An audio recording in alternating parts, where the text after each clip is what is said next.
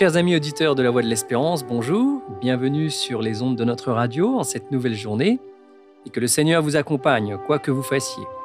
De façon à ce que Dieu soit avec nous au cours de ce jour, nous aimerions, comme chaque matin, nous placer sous son regard et avoir dans notre esprit ses paroles pour qu'elles puissent travailler en nous et nous aider à avoir les bons réflexes, les bonnes réactions lorsque les difficultés se présenteront pendant la journée ou lorsque nous aurons des choix à faire. Le texte que nous avons pour nous aujourd'hui est dans Matthieu au chapitre 5 et au verset 4. C'est la deuxième béatitude. Alors toute cette semaine, je lirai les béatitudes avec vous. J'ai lu hier donc la première, aujourd'hui c'est la deuxième, et demain ce sera la troisième jusqu'à ce que nous ayons fini. Donc je vous invite à rester avec nous fidèles chaque matin pour ce moment, afin qu'on puisse découvrir les merveilles qui se trouvent cachées dans ces béatitudes. Celle d'aujourd'hui, donc au verset 4, nous dit Heureux les affligés, car ils seront consolés. Je, je me demande vraiment comment est-ce qu'on peut être heureux lorsqu'on est affligé. L'affliction n'est jamais quelque chose d'agréable. Je dirais même que on fuit tous l'affliction.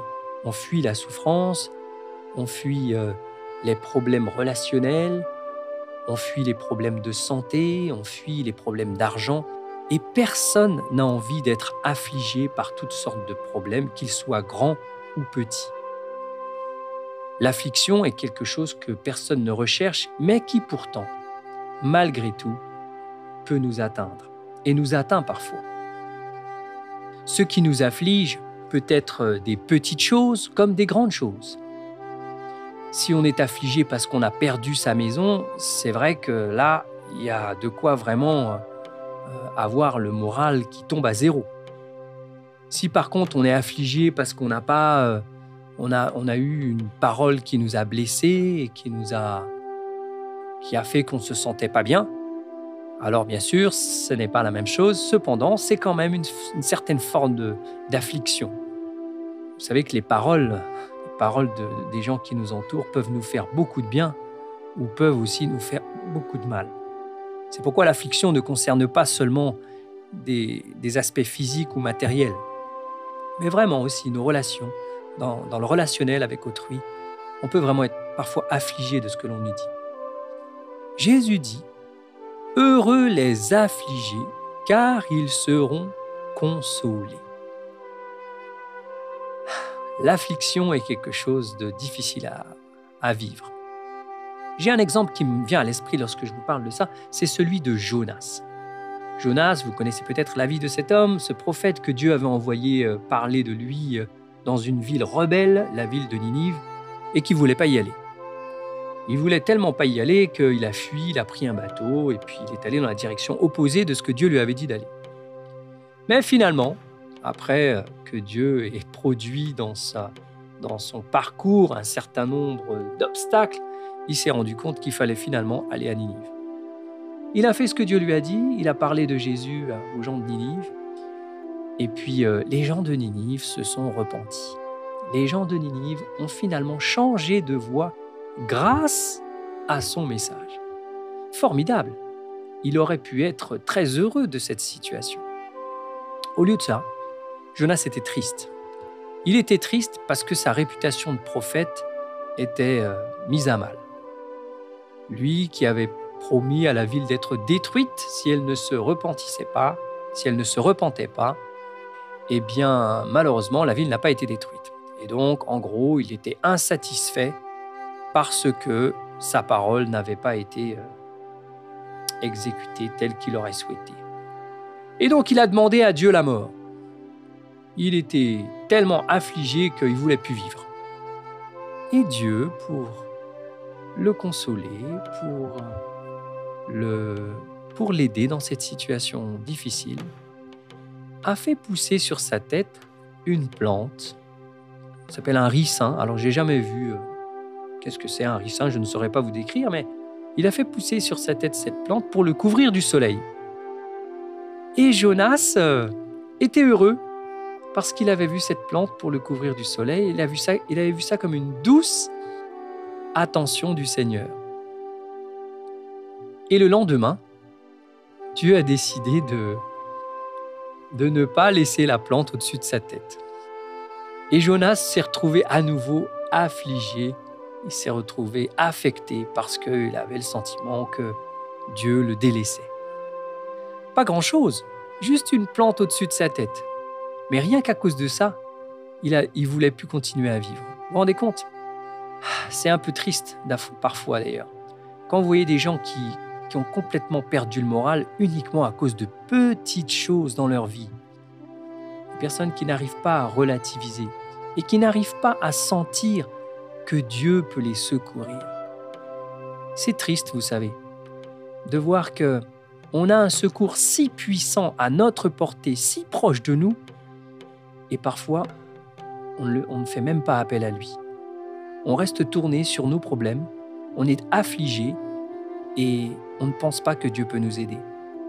C'est ça qui crée les dépressions, c'est ça qui crée euh, les mauvaises journées, et c'est ça qui parfois même pousse les gens à, mettre fin à leur jour.